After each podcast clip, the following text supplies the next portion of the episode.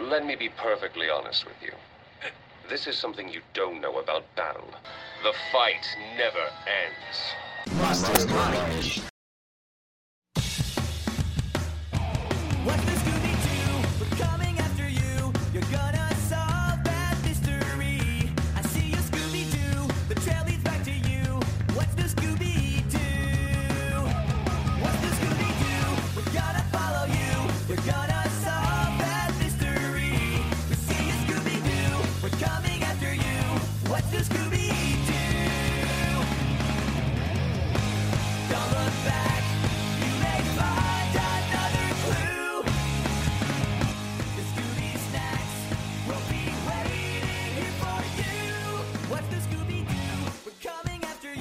Olá, meus caros ouvintes. Estamos aqui hoje com o nosso monóculo, bengala, sobretudo e chapéu. Talvez alguns biscoitos Scooby ou uma fascinação incomum por alienígenas para junto a vocês desvendarmos um mistério que ronda o imaginário popular desde que os jornais começaram a estampar em suas páginas os casos mais miraculosos da criminalidade moderna. Mistério esse que é: qual que é o detetive mais maneiro e sensacional da ficção? E para nos ajudar nessa tempestuosa investigação, temos aqui o Afonso com toda a pompa e competência. Se apresenta aí pra gente, Afonso. Português vagabundo, devolve meu ouro. Olá pessoal, eu agradeço toda a pompa e circunstância. Apesar do Fausto ter avacalhado aí, mas muito obrigado a todos. Tô aqui para ajudar. Já que falamos do Fausto, tem aqui o desvendador de mistério mundialmente conhecido, Faustão. Fala aí, Fausto.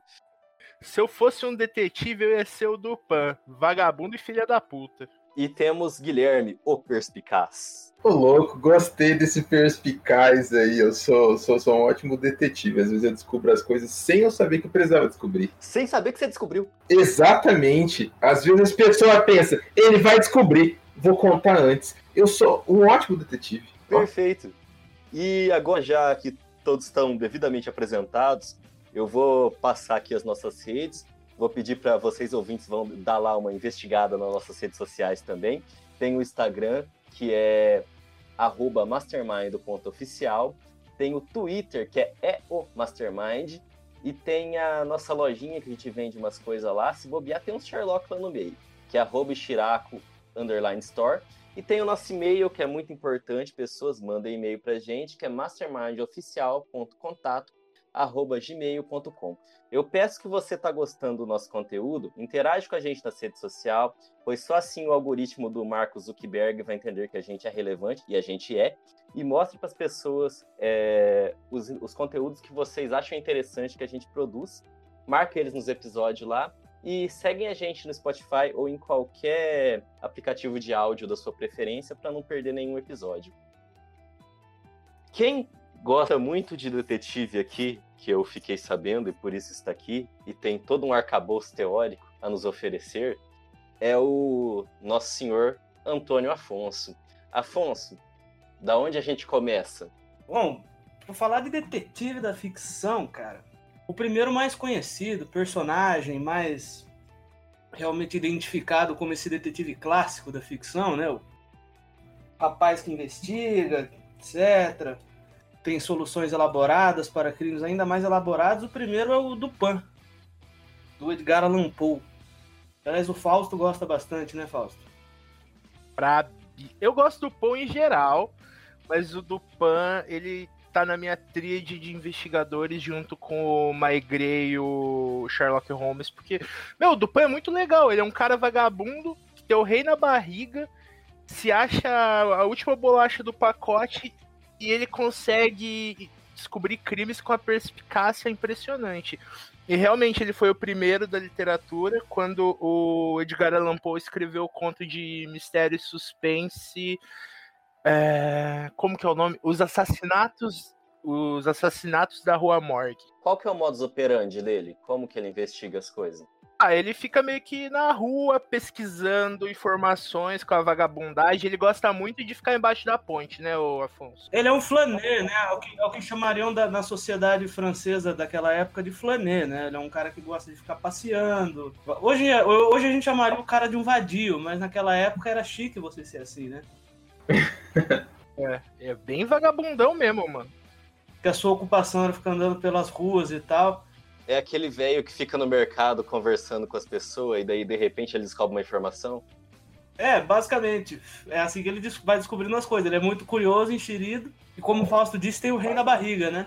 É, é uma característica da maior parte dos detetives ficcional, né? Ser um arrogante do caralho. É uma tendência. Aliás, o, o Dupan, sem, sem o Dupan, não haveria o próprio Sherlock, né? Eu comentei com o Fausto, é, aliás, num episódio que vocês vão conferir aí no futuro, aí já estou falando com os ouvintes, que o, o- a, a primeira, a primeira, o primeiro romance do Sherlock que o Sherlock Holmes aparece é o Estudo em Vermelho, né? Study in Scarlet. Certo. E quando o, quando o Watson ele vai se, efetivamente se muda com o Sherlock, ele vai lá morar com o Sherlock Holmes, ele não sabe o que o Sherlock faz de verdade. Ele acha que o Sherlock é um tipo de químico, um alquimista, um cientista louco. Mas ele vai descobrindo aos poucos que o Sherlock, na verdade, é um detetive. Só que o, o, o Sherlock ele é um detetive consultor, ele não trabalha para ninguém de fato, né? Ele fala, ah, eu sou o primeiro da Europa a fazer isso, né? As, agências policiais, as famílias reais se consultam comigo para eu descobrir mistérios. Daí o Watson fala, ah, então você é como se fosse o Dupin, do Edgar Allan Poe. E é o que o Sherlock fala, não, o Dupin perto de mim é uma topeira. Eu ia fazer uma pergunta, mas você respondeu a pergunta antes de eu fazer. Que aí eu tinha apontado o fato que a maior parte dos detetives ficcionais eles são é, arrogantes, e eu ia perguntar se eles possivelmente eram inspirados então no Dupin. Mas são, né? Essa, essa característica é inspirada no Dupin, que foi o primeiro. Tem, tem alguns que são um pouco mais humildes. Eu acho que o favorito do Afonso é bem mais humilde, que é o Maigret. O Maigret ainda é o seu favorito, Afonso? É o, com certeza o meu favorito é o Comissário Magret, porque principalmente pela diferença de método entre o Magret e o Sherlock. Para dar uma introdução sobre o Comissário Magret, o Magret é o personagem de mais de 70 romances de um escritor francês do século XX chamado Georges Simenon. O Simenon em si já é um caso à parte, porque o próprio Simenon, se não me engano, ele tem mais de 200 romances escritos e 70, e- 75 deles são sobre esse Comissário Magret. Só que a grande diferença dele pro Sherlock tá no método e na personalidade, né? O Sherlock, Sherlock ele é muito conhecido, o método de investigação dele é o método que ele chama de dedutivo. Assim, em, em estrito senso, o método do Sherlock seria um método indutivo, mas ele chama de dedutivo, né? Que é aquele método de observação, você criar as hipóteses, tentar descobrir, Recolher algumas provas. É, e, e sempre o do observador externo. Ele observa as coisas e pelo gigante poder de observação que ele tem, ele percebe coisas que ninguém percebe e consegue fazer conexões ali mentais de uma proeza quase sobre-humana. Agora, o, o, o comissário Magret, as histórias do Magret se passam, acho que na primeira metade do século XX também, então, ou seja, bem depois do Sherlock. O, o Magret, ele, o método dele, na verdade, é um método introspectivo ele vai convivendo junto com os envolvidos no crime e ele vai descobrindo não as coisas que acontecem, as provas, mas ele vai conhecendo as pessoas que estão envolvidas no crime. É maravilhoso, gente. É muito foda, porque ele É um pitaco aqui. O método dele, o método dele é, é trocar ideia. Ele vai conversando com todo mundo que tava meio que na, no espaço daquele crime, só conversando, trocando ideia falando assim, parece que vai ser chato pra caralho. Quando o Afonso me apresentou o Jorge Simenon, eu peguei um livro pra ler, eu terminei em uma noite. Em três dias eu havia lido três livros do Comissário Magret. É Caralho. sensacional. Eu nunca tinha lido nada de detetive desse jeito. o, o- o legal mesmo é quando você percebe como ele que ele resolve entre aspas o crime. Porque ele não resolve, ele não pega uma pista junto com a outra. No final das contas, no final do romance, o Magret já consegue olhar com os olhos das pessoas. Ele consegue pensar igualzinho as pessoas. E ele, de repente, desvenda o crime e fala. Não é esse método dedutivo, analítico. E o Magret é o contrário do Sherlock, né? Ele não é esse ser arrogante, super isolado. Ele é, na verdade, muito humilde. E a grande característica do Magret é a misericórdia, a piedade e o amor que ele tem pelas pessoas mesmo envolvidas. Tanto é que em mais de um romance, né, Fausto? Ele deixa o bandido embora. É, ele perdoa.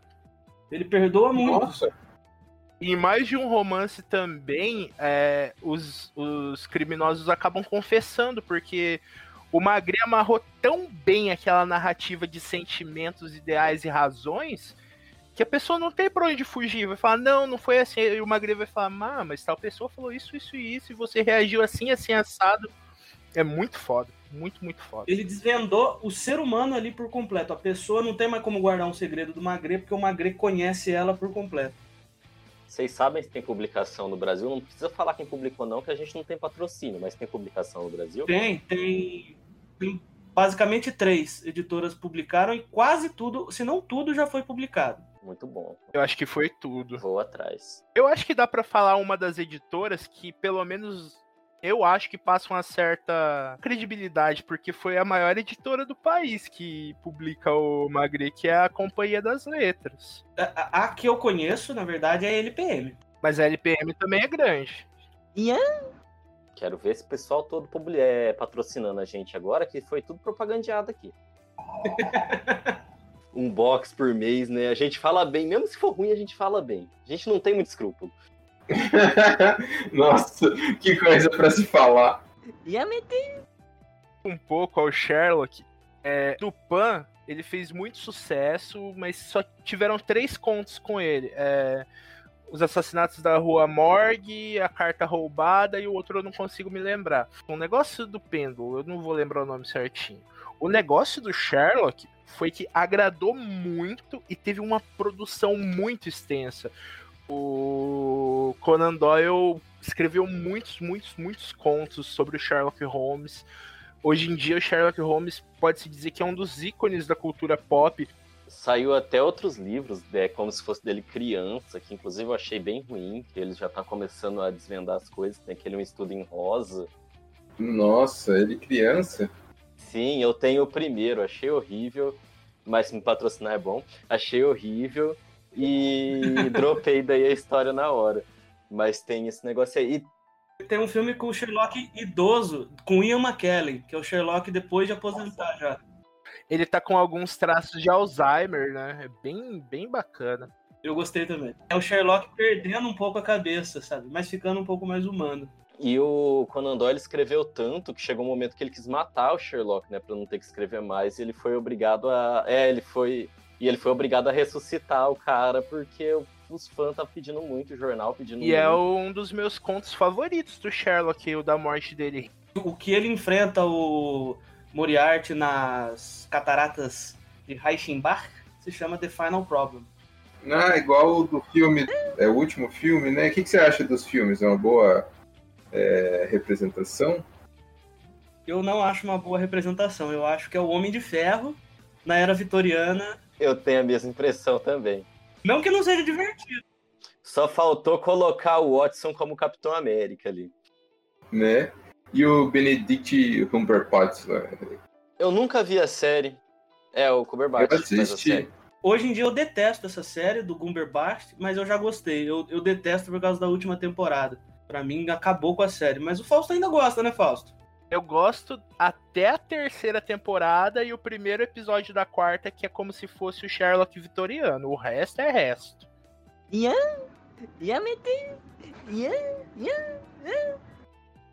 Uma coisa que reclamaram muito no filme do Robert Downey Jr. sobre o Sherlock é o fato do Sherlock ser porradeiro, né? Então, mas no livro, já no Estudo em Vermelho, ele já se prova um grande lutador, ele é um campeão pugilista, acho que na região dele ali. E o Sherlock na, nos livros, e se vocês verem a série da Granada, aliás, que é a melhor representação audiovisual do Sherlock, ele se envolve em bastante porradaria. E ele é bom de, ele é bom de briga, cara, o Sherlock. Ele é tipo o Supla. O Supla também é campeão de boxe, mano. Campeão paulista. O Supla é Supla. Papito. Mas o Supla, Come Supla, on, boys! Supla, filho do Supla. Caralho, o Supla, Supla é muito foda, irmão. Nossa, eu não sabia que ele era campeão, não. Vamos fechar esse episódio aqui com Garota de Berlim no final? Vamos, por favor, por favor.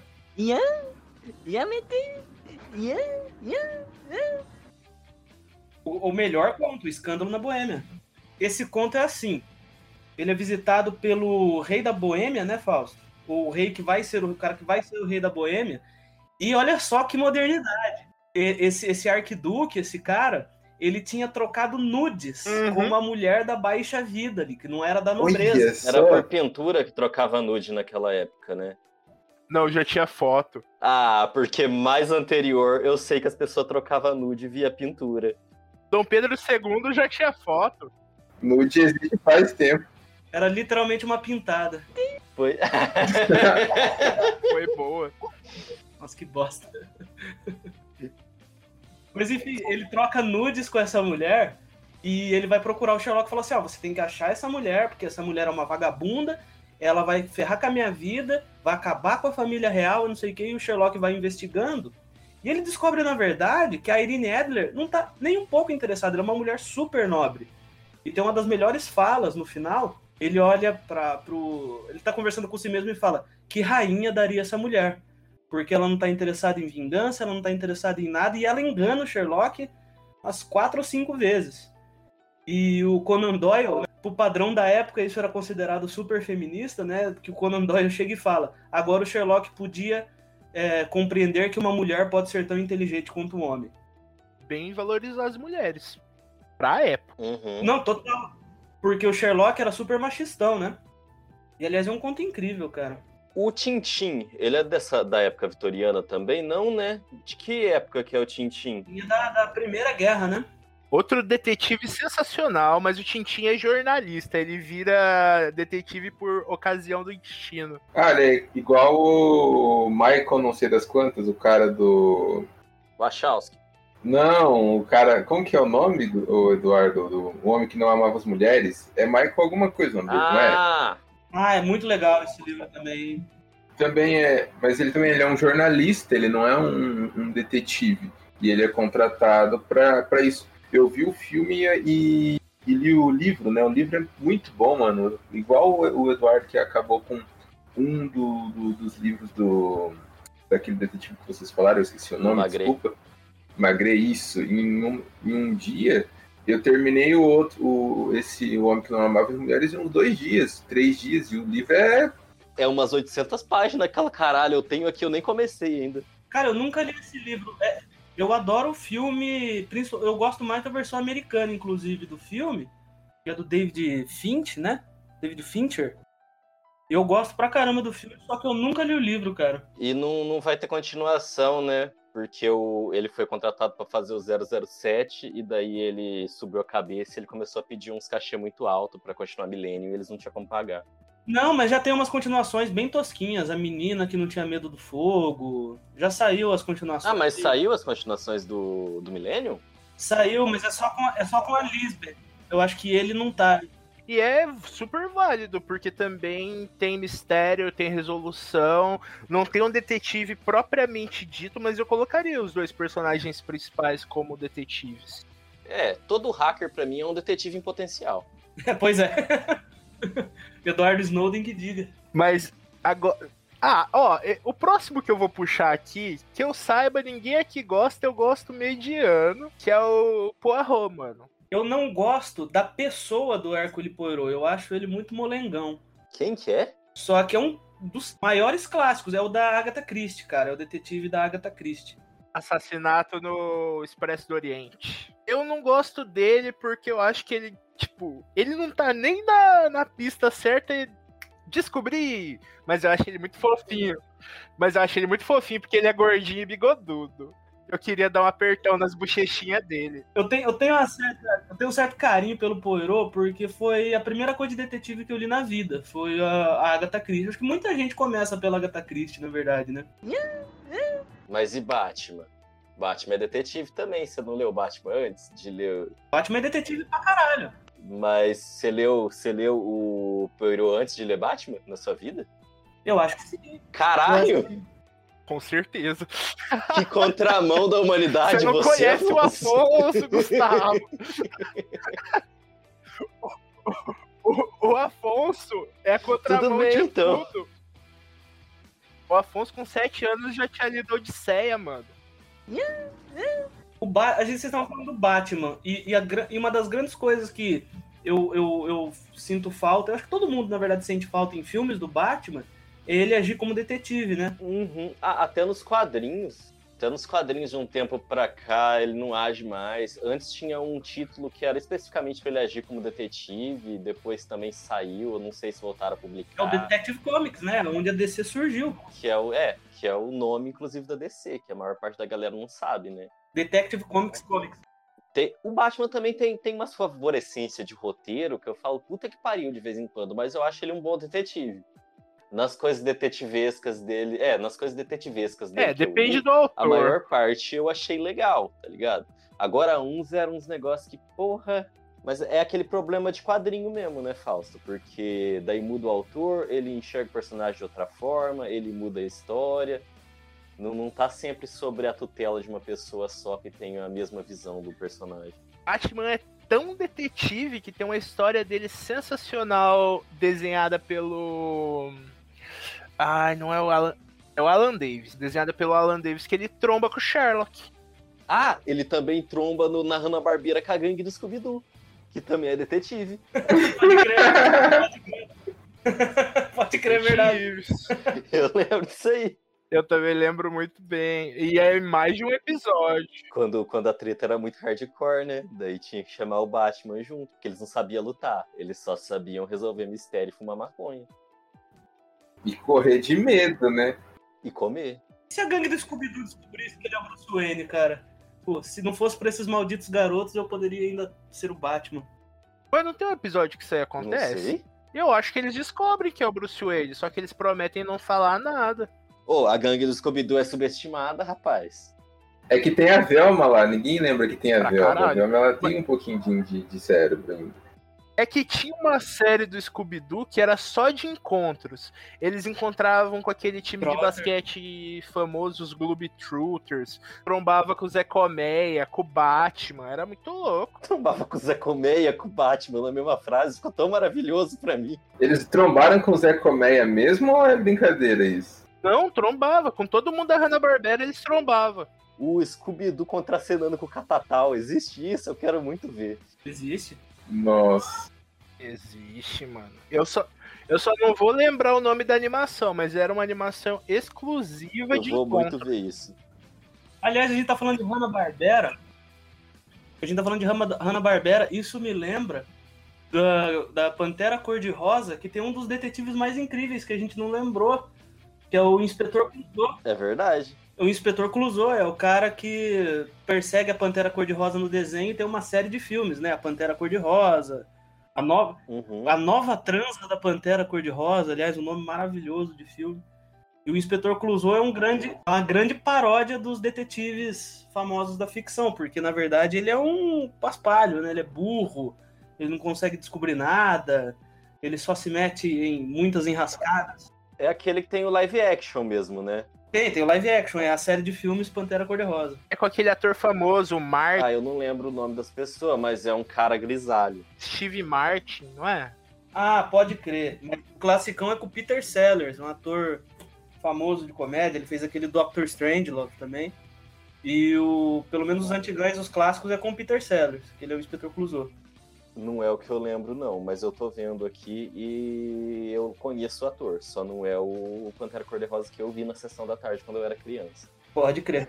E já que a gente tá, já que a gente tá nessa gama de personagens 2D, e o Rorschach, hein? Seria Rorschach um detetive ou um super-herói? Não, ele é o escroto, Nossa, por quê? é um fascistinha. Ele queria salvar a humanidade. Não, beleza, mas ele é o escroto. É porque a minha pontuação em falar que o Rorschach é um escroto é porque muita gente idolatra o Rorschach como o ápice da humanidade. E ele é um fascistinha. O que eu não, não vejo acontecendo muito com o resto do, do elenco de Watchmen.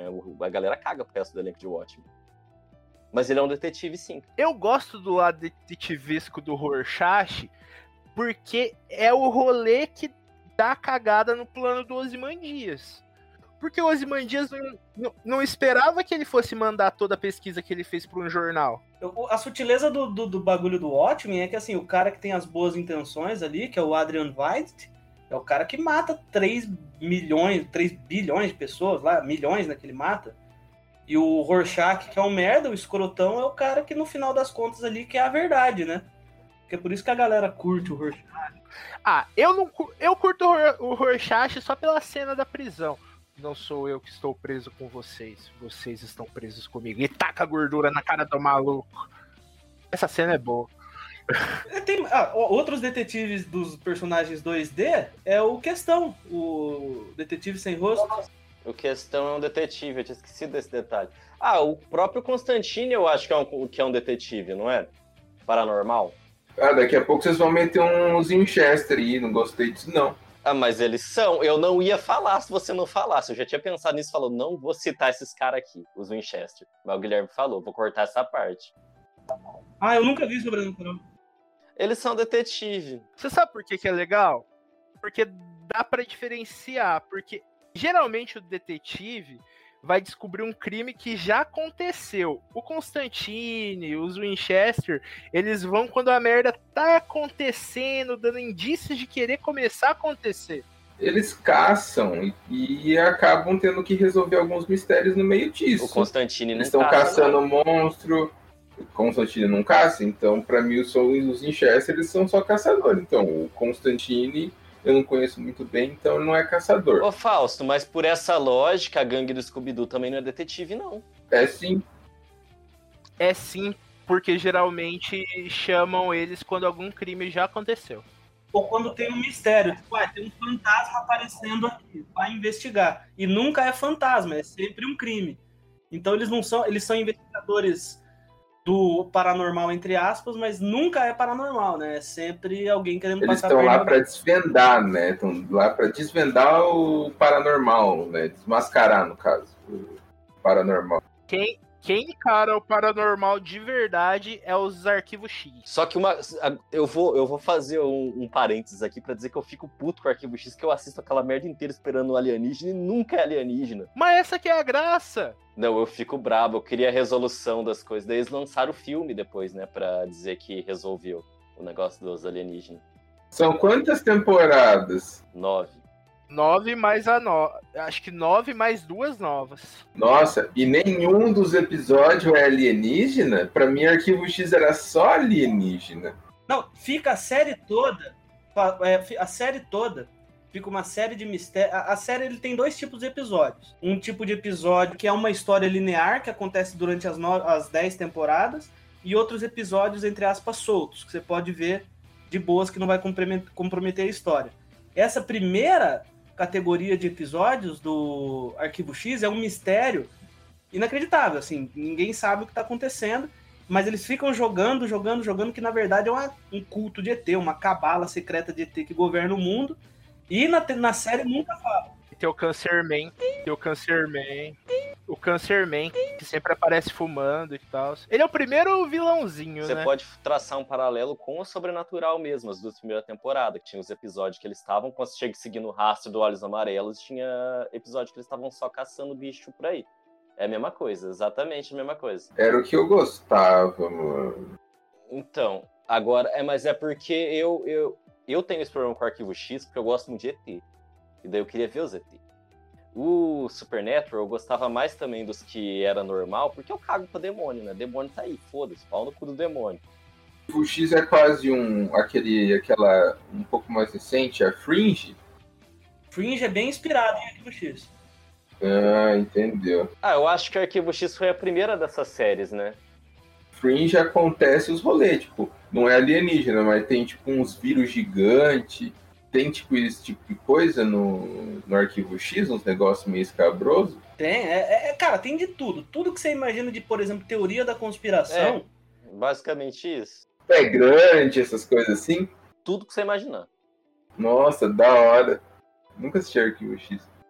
Arquivo X é legal, cara. É, é legal. É que é aquela coisa. principalmente pela dinâmica. né? Pra geração mais nova, talvez não, não pegue tanto, porque coisa de efeito especial, coisa de ritmo, de não dialogar com a galerinha mais nova que tá bombardeada de estímulo pra todo lado, talvez eles tenham que se esforçar mais pra ver Arquivo X, mas Arquivo X é uma boa série, é bem legal, sim. Da hora, da hora. Eu assistia Fringe, os efeitos de Fringe não eram lá essas coisas, então.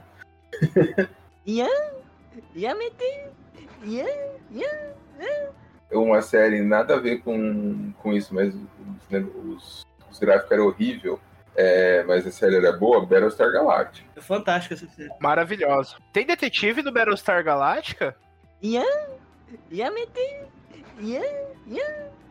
Ô Falso, você que eu sei que é um grande fã de Arquivo X, fala um pouco aí das suas impressões da série e do agente Murder e da Scully pra gente. A Scully eu acho que foi minha primeira paixão de TV, que eu falei, nossa, ela é tão foda. Eu conheci Arquivo X numa época que a Record passava seriado na tarde do sábado. Passava O Corvo, Arquivo X e uns que eu não lembro lá que, tipo, pavimentou meu gosto por série até hoje. Suspense, terror. Sábado à tarde. Eu via na minha TV preto e branco e era o único canal que Tá pegava. entregando sua idade aí, hein, ô Fausto. eu era pobre. Comprar TV preto e branco era mais barato. Opa, pra deixar no quarto do filho ainda, era qualquer merda.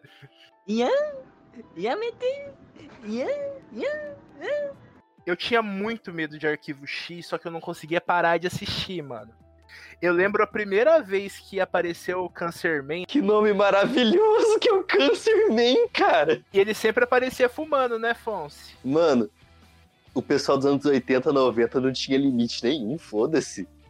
Tá com o Cancerman aí. Ah, o nome do cara vai ser o quê? Homem X, Homem Mistério? Ah, bota Homem Câncer e foda-se. Tá perfeito, mano. Ô, Guilherme, a gente, eu vou fazer um jabazinho aqui. Eu e o Guilherme estamos produzindo um quadrinho aqui sobre, sobre é, superpoderes provenientes de Jesus. E, Guilherme, eu vou encaixar um homem câncer nesse negócio e foda-se. Eu vou colocar na história algum homem câncer.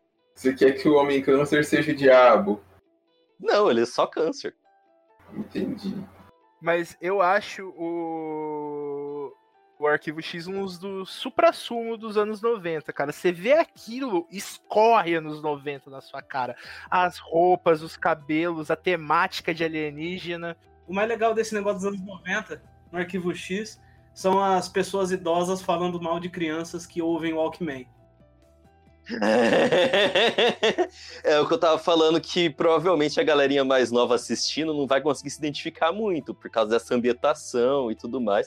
Mas eu acho, inclusive, tô quase certo disso na verdade, que o Arquivo X ele deu é, a base para a maior parte da série de mistério que a gente tem hoje em dia, que a gente teve depois. Ah, 100%. é, é o é o alicerce ali que coloca todo o resto das séries de mistério em pé.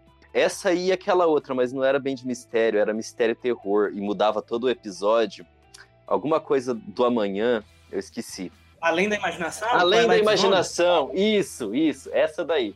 Essas duas eu acho que.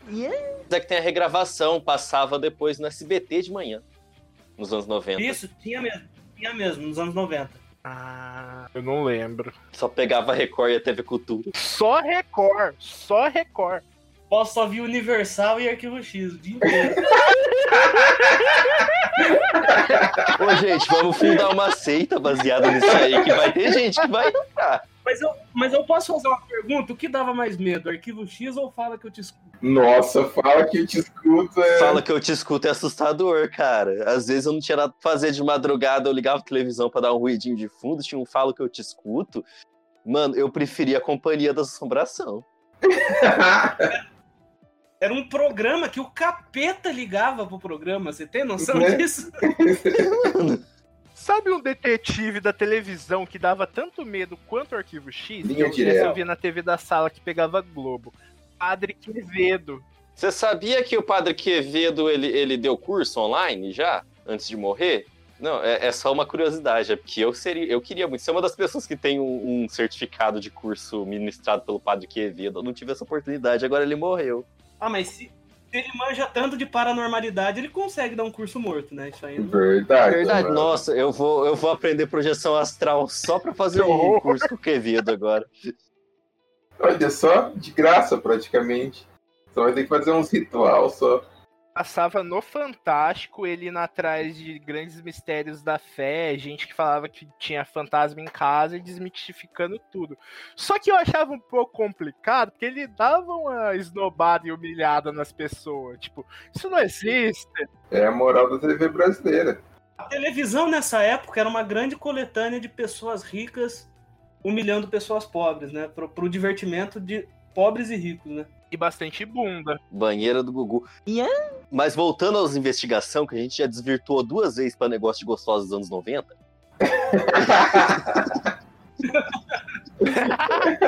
É que anos 90 é isso aí, cara. Anos Mistério 90 tem gostoso. investigação e mulher na banheira. Eu gostaria de falar de um detetive da TV.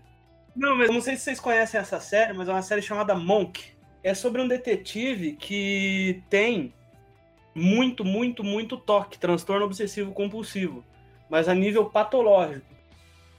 E piora muito depois que a esposa dele morre. Então a série, na verdade, é tem episódiozinhos que ele vai investigando os crimes que vão passando pra ele, porque ele também é absurdo, assim, ele é mais uma dinâmica Sherlock Holmes mesmo, de dedução, observação. E tem os episódiozinhos soltos que ele vai descobrindo crimes pra polícia e tem essa linha de episódios, alguns acho que três ou quatro episódios cada temporada, dele indo atrás do assassino da mulher dele. E aliás, recomendo muito. É igual o, menta, é, o Mentalista? Cara, é bem parecido com o Mentalista, só que é mais engraçado. Só que engraçado. Entendi. É uma série mesmo? De TV? É uma série. Tem acho que seis temporadas na, no serviço de streaming azul. Olha só. É. Eu gosto que não falem nomes. Eu gosto porque se qualquer programa ou marca de cerveja quiser o nome aqui no programa, vai ter que patrocinar a gente. A gente é difícil, a gente é caro. A, única marca que a gente pode falar é a cabaré, que é do cantor Leonardo. Vamos fazer es- essa, esse collab acontecer. Subam lá no Twitter a hashtag Cantor Leonardo Note o Mastermind. Vamos fazer acontecer? Vamos lá. Eu quero. Vamos, gente, por favor. Eu quero muito tomar uma pinguinha com o cantor Leonardo. É porque vamos fazer boas amizades, né? Imagina uma mesa de bar, a gente, o cantor Leonardo e o Supla. Va- Nossa. Vamos fazendo umas boas amizades. Mas o Afonso não pode ir, porque senão o cantor Leonardo vai gostar mais do Afonso. Porque o Afonso tem espírito de senhor. Mas o Supla tem espírito de jovem, a gente divide bem, ô Fausto. Larga a mão de ser ciumento. Deixa o menino Afonso se dar bem com o cantor Leonardo. Leonardo. Ah, mas eu quero que o cantor Leonardo goste de mim. Mas então, ó, outro, outro, outro detetive engraçado da TV é Chuck. É, vamos entrar nos anime aqui, falar do rapaz L, aquele esquisito, falando em toque, porque pra mim o L tem toque. Tenho certeza que o L tem 400 graus de toque. O L, que é muito estranho, que tem várias olheiras e que inspira vários otaquinhos de 14 anos que acham canelista na internet até hoje. Não, não fala assim que um grande amigo nosso se inspirava no L. Não fala assim, não. Ah, mas todo mundo cresce, né? O Lucas incluso. Mas o legal do método do L é porque o L fazia as coisas, tipo, com arapucas. Como eu posso colocar? Ele fazia armadilhas intelectuais. Tipo no primeiro episódio que ele aparece, que ele determina que o Kira é japonês, só transmitindo rolê na televisão específica, em horário específico. Essa, essa para mim é a melhor, a, a melhor é, sacada do Ellen. Tudo pra mim foi isso daí. Inclusive, eu acho que ele morre de uma forma meio merda e que ele não morreria daquela forma foi só roteiro pra deixar o Raito ali por cima. E, inclusive, eu acho o Nier e o Melo detetives ruins e eles não matariam o Raito se o L não matou. É, Death Note cai muito a qualidade depois que o L morre, quando vira pra segunda temporada. Gente, spoiler de Death Note pode, né? Já é velho pra caralho. Eu assisti Death Note quando eu nasci. Ô, Afonso, deixa eu fazer uma pergunta pra você, um, po- um pouco fora do episódio, porque o Fausto fica te chamando de português. Você é português mesmo? De onde é que veio isso? Eu não sou português, meu vô é português e ele fica me chamando de português safado desde que eu conheço ele. Ah, então tudo bem. Eu achei que você tinha vindo de Portugal, de fato, vindo lá. Que você tinha nascido em Portugal, tinha um sotaque de português e tava aí, portugando pelo Brasil. O Afonso é claramente português, ele é esteticamente português, ele parece um cara português. Afonso, você tem bigode de português, cara. Estileira pra caralho. Você queria ter um bigode igual ao do Henry Cavill? Você que é seu grande ídolo. Igual do Afonso. Agora saímos das gostosas dos 90 e entramos nos gostosos dos anos 2000. Vamos voltar pros detetives. Quem que é Nero Wolf? Deixa eu só falar por que que eu odeio ele. Eu odeio o Henry Cavill porque ele quis montar um computador e eu não permito. Ele é bonito e fortão. Ele não pode pegar esse negócio de entender de informática dos gordos. Não pode. Fausto, eu também sou bonito e quase fortão e sem montar computador. Ou você tá falando que eu sou feio? Eu tô tomando isso aí como ofensa é, pessoal agora.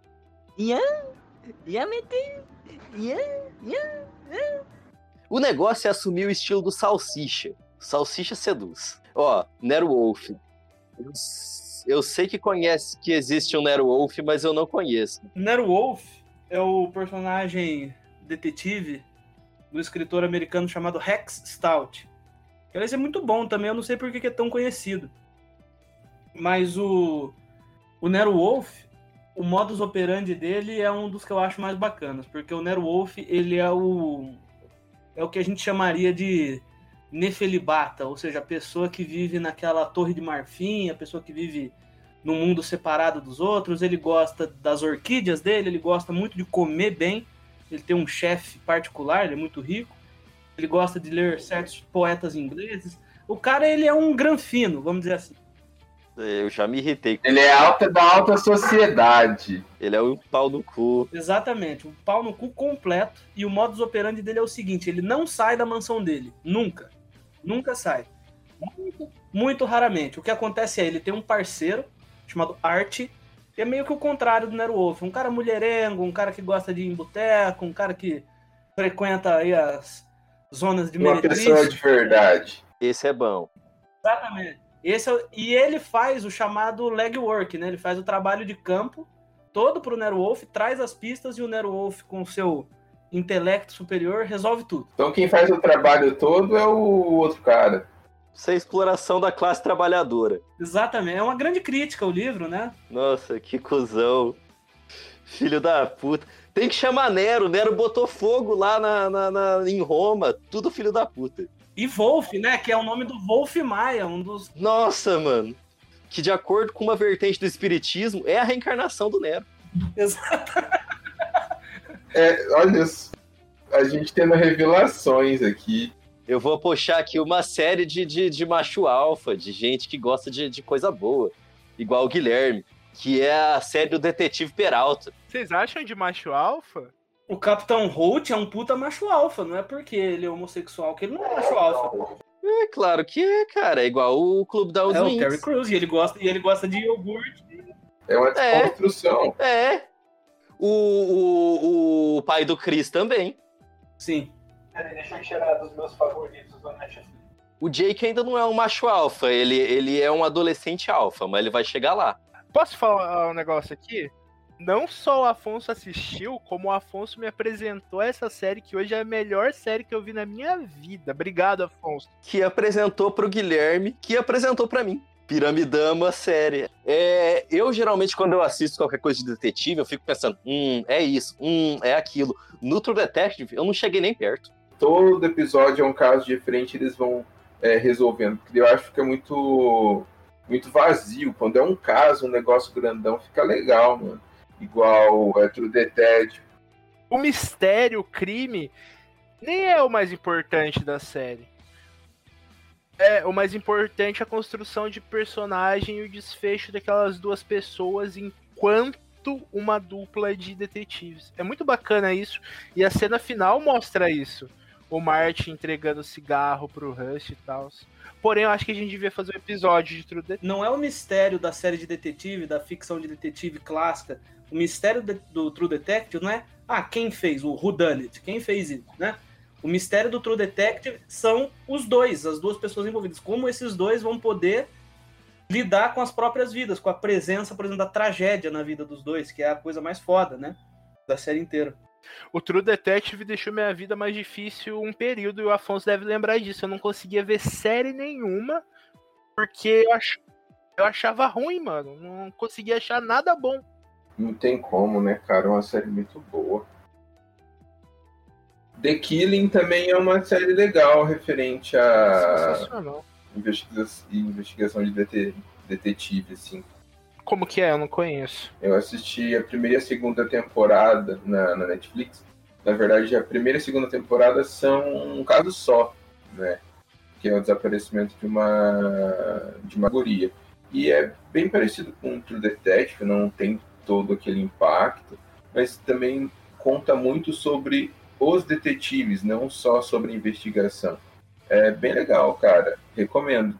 Eu assisti duas temporadas, não assisti a- as outras. Eu sei que tem mais duas. Mas eu sei que o caso é resolvido em duas temporadas. Nós não mencionamos aqui uma das melhores adaptações de Sherlock Holmes, em que o personagem é um detetive, mas não investiga crimes, que é Dr. House. Ele é um detetive de doença. Ai, eu tinha esquecido, House é foda. É uma inspiração direta do Sherlock, né? Ao invés do de ter a deficiência do vício da cocaína do Sherlock, ele tem a deficiência do vício da daquele remedinho que ele toma lá, esqueci o nome, hidrocodona, né? Vicodin. E ele tem, cara, o Dr. Watson, né? O, é o Wilson, cara. É muito na cara que são os mesmos personagens. Dr. Wilson. E a antítese dele também é uma mulher, a Dr.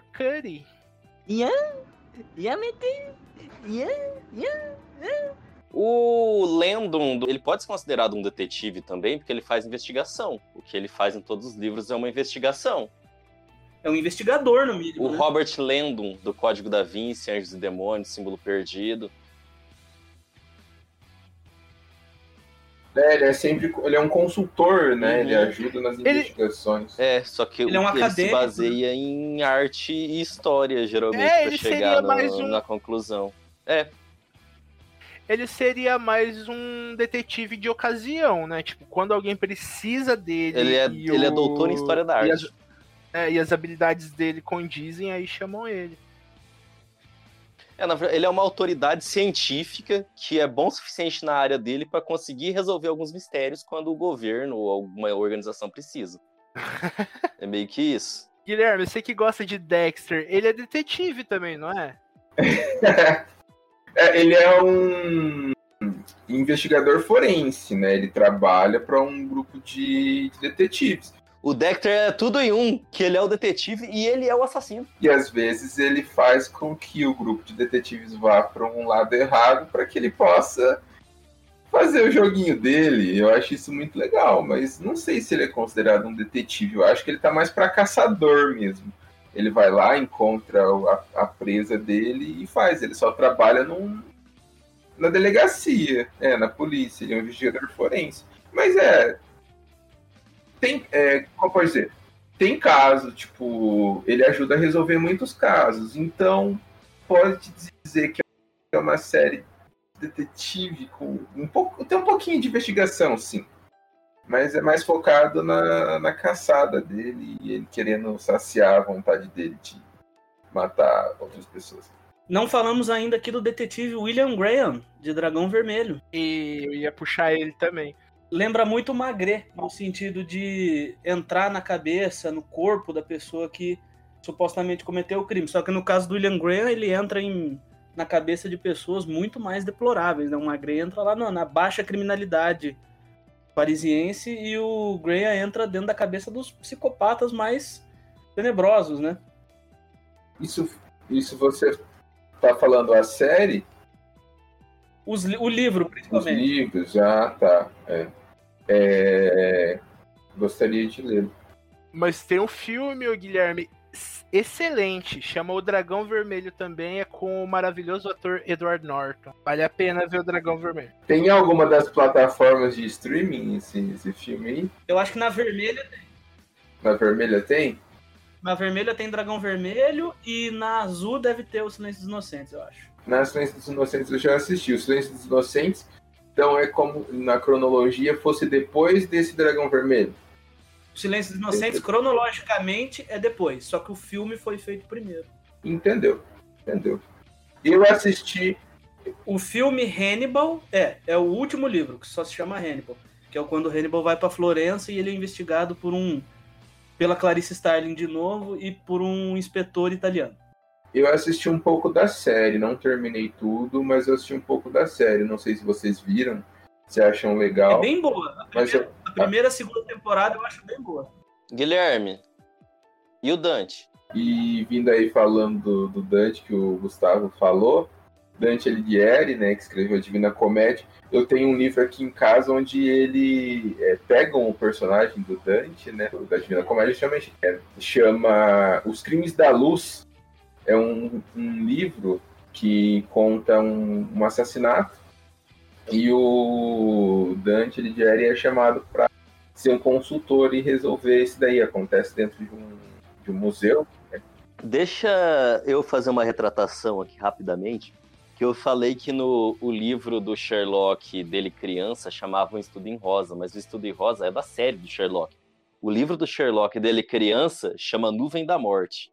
Ô Guilherme, voltando ao Dante, você que gosta do videogame, você acha que o Dante do videogame ele pode ser considerado um detetive também, porque ele é chamado para resolver caso, não é? É, tanto que tem a empresa, né? Devil May Cry. É, ele não é um detetive normal, mas a profissão dele é detetive. Jogo bonito, ô, coisa linda. Patrocina nós aí, manda um PS5 e o Devil May Cry 5 pra nós, um pra cada, incluindo o Afonso. Vou puxar aqui porque vocês estão falando de detetives e investigações criminais na Idade Média, e isso me lembra o romance de Humberto Eco, O Nome da Rosa, que nada mais que é isso. A história do Frei William de Baskerville, que vai investigar uma série de assassinatos ocorridos dentro de um mosteiro. Ele é de Baskerville por causa do cão de Baskerville, será? Pirou nisso, cara. Humberto Eco também é foda, viu? Parabéns, Humberto, onde você esteja. Humberto, e... Humberto Eco é foda, mano.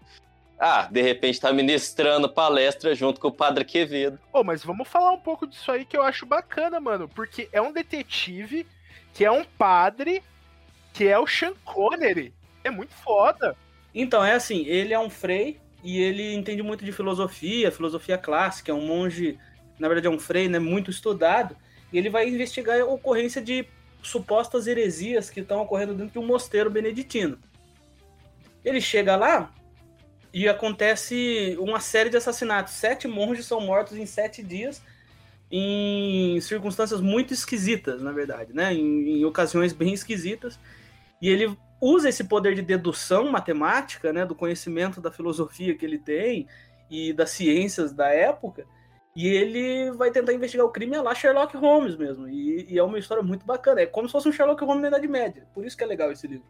E o, o filme é bem bacana também. Eu gosto dos dois, cara. Acho os dois muito bons. O filme porque porque tem o Sean Connery e o livro porque o Humberto Eco é ótimo escritor. Eu, eu gosto bastante. Eu gosto do personagem cego, aquele monge cego, que é inspirado no Jorge Luiz Borges. Eu gostaria de falar um, mencionar, já falei muito hoje, mas eu gostaria de falar mais um, que é uma recomendação para o ouvinte também. Que fala-se muito de literatura de detetive como literatura popular, ou meio de segunda, né? Não é considerada alta literatura, nem nada.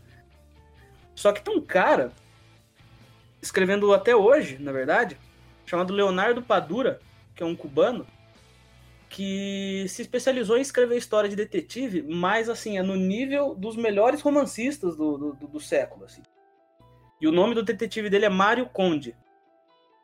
E o Mário Conde vive em Havana. Né? É, o clima da, de toda a série de livros é o Mário Conde vivendo numa pobreza foda, porque ele é bem fodido, vamos dizer assim. E ele tem que investigar crimes, etc., no meio de uma vida que a vida dele é bastante libertina. Ele é alcoólatra, ele é mulherengo, que são coisas, vamos dizer assim, meio que lugar comum dentro dos detetives, né? O cara ser meio mulherengo, sei lá. E só que a, a escrita e o envolvimento humano das investigações do, do Mário Conde são de um nível, assim, psicológico muito foda. Ele, eu, eu, destaco principalmente dois romances aqui. O, um que se chama Hereges, que ele vai investigar o paradeiro de uma pintura de Rembrandt. E, cara, é uma aventurona histórica que vai. Eh, tem passagem dos anos 1600, daí volta para a história do Mário Conde investigando. E um que se chama também A Transparência do Tempo, que também é uma outra coisa de recuperação histórica, que ele tenta recuperar a imagem de uma virgem negra, que é uma que supostamente tem poderes mágicos, mas assim, o, o livro não é não tem nada de fantasia. E vai mostrando toda a história da sociedade cubana, desde o comecinho da revolução até agora, ele vai mostrando tudo. É um grande escritor, cara, compensa muito. E ele tem um romance que não é de detetive, mas aliás é um puta romance também, que é O Homem que Amava os Cachorros, que é a história de Leon Trotsky e o assassino de Leon Trotsky, escrito em paralelo. Então tudo que vocês puderem achar desse Leonardo Padura aí, vão atrás, que é muito foda. Principalmente as histórias de Mário Conde. Então acho que já, já podemos caminhar para o encerramento aqui, né? É, Afonso, prazer receber você. É, você, embora tenha levado o nosso ouro embora, aparentemente parece ser uma ótima pessoa. Não, eu e o Afonso resolvemos nos casar. Não, mentira. Como vocês ouvintes já sabem, o Mastermind tá dando alguns passos de expansão. Já temos o Pod Art e o podcast que faz a análise dos, dos capítulos semanais de One Piece, feito pelos meus maravilhosos amigos Guilherme e Gustavo aqui. E vai ter mais um cast. Mais um cast comigo e com o Fonseira, que a gente vai falar sobre livros e gibis e mais alguma coisa que a gente que dá na telha da gente que a gente queira falar, sei lá.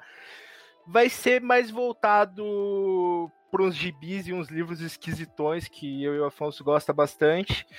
E qual que vai ser a dinâmica? Geralmente, 90% dos casos, eu e o Afonso discordamos 100% das coisas, né, não, Afonso? Isso acontece frequentemente, cara. Mas eu te perdoo. Não, eu também te perdoo. E a dinâmica vai ser essa, vai ser a gente discutindo muitas vezes por que, que ele gosta de um rolê ou não, e muitas vezes a gente discutindo por que, que a gente acha uma obra sensacional e a gente só vai trazer coisa que a gente gosta de verdade. E vai funcionar assim o Multiverso Matriz, o novo podcast do Mastermind. Então, dito isso, eu vou novamente agradecer o Afonso pelas ótimas indicações que ele trouxe aqui pra gente. Espero trazer ele em outros episódios, espero gravar com vocês alguns episódios de quadrinho underground. E vou repassar aqui as nossas redes sociais, porque precisamos, né? De novo, o Instagram é arroba mastermind.oficial e daí você vai lá na bio do Instagram, tem um link você vê todas as redes sociais, você pode ver por lá. E daí também tem o nosso e-mail que é mastermindoficial.contato@gmail.com. É... Vamos ler os e-mails. Vamos começar os próximos episódios quando tiver e-mail, lendo os e-mails. Vocês vão ver que a gente não morde vocês, que a gente não é tão horrível quanto a gente fala que a gente é. Mas de repente, se a gente achar que vocês são escroto, a gente vai ignorar e-mail Muito obrigado, pessoal. Gostei, gostei bastante, parceiro. Tenha uma ótima fim de vida. Adeus e obrigado pelos peixes.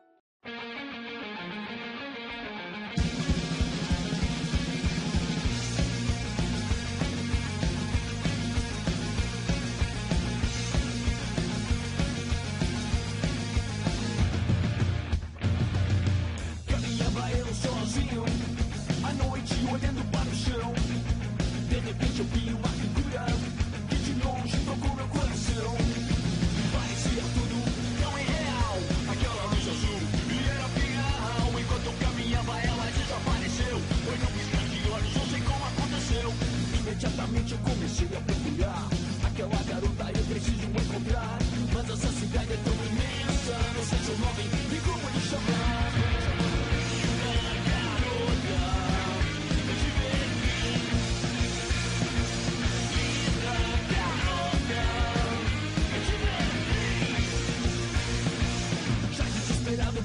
parecia que o fim Nunca encontraria a garota de Berlim? De repente então ela me apareceu. Foi no piscar de olhos, não sei como aconteceu. Fiquei ali parado, ela então se aproximou. Olhou pelos meus olhos e pra mim assim falou Sex, sex, sex Nesse mistério minha vida perseguiu. Aquelas palavras, aquele olhar febril. Eu sei que esse tormento lindo nunca terá fim. Jamais esquecerei a garota de Berlim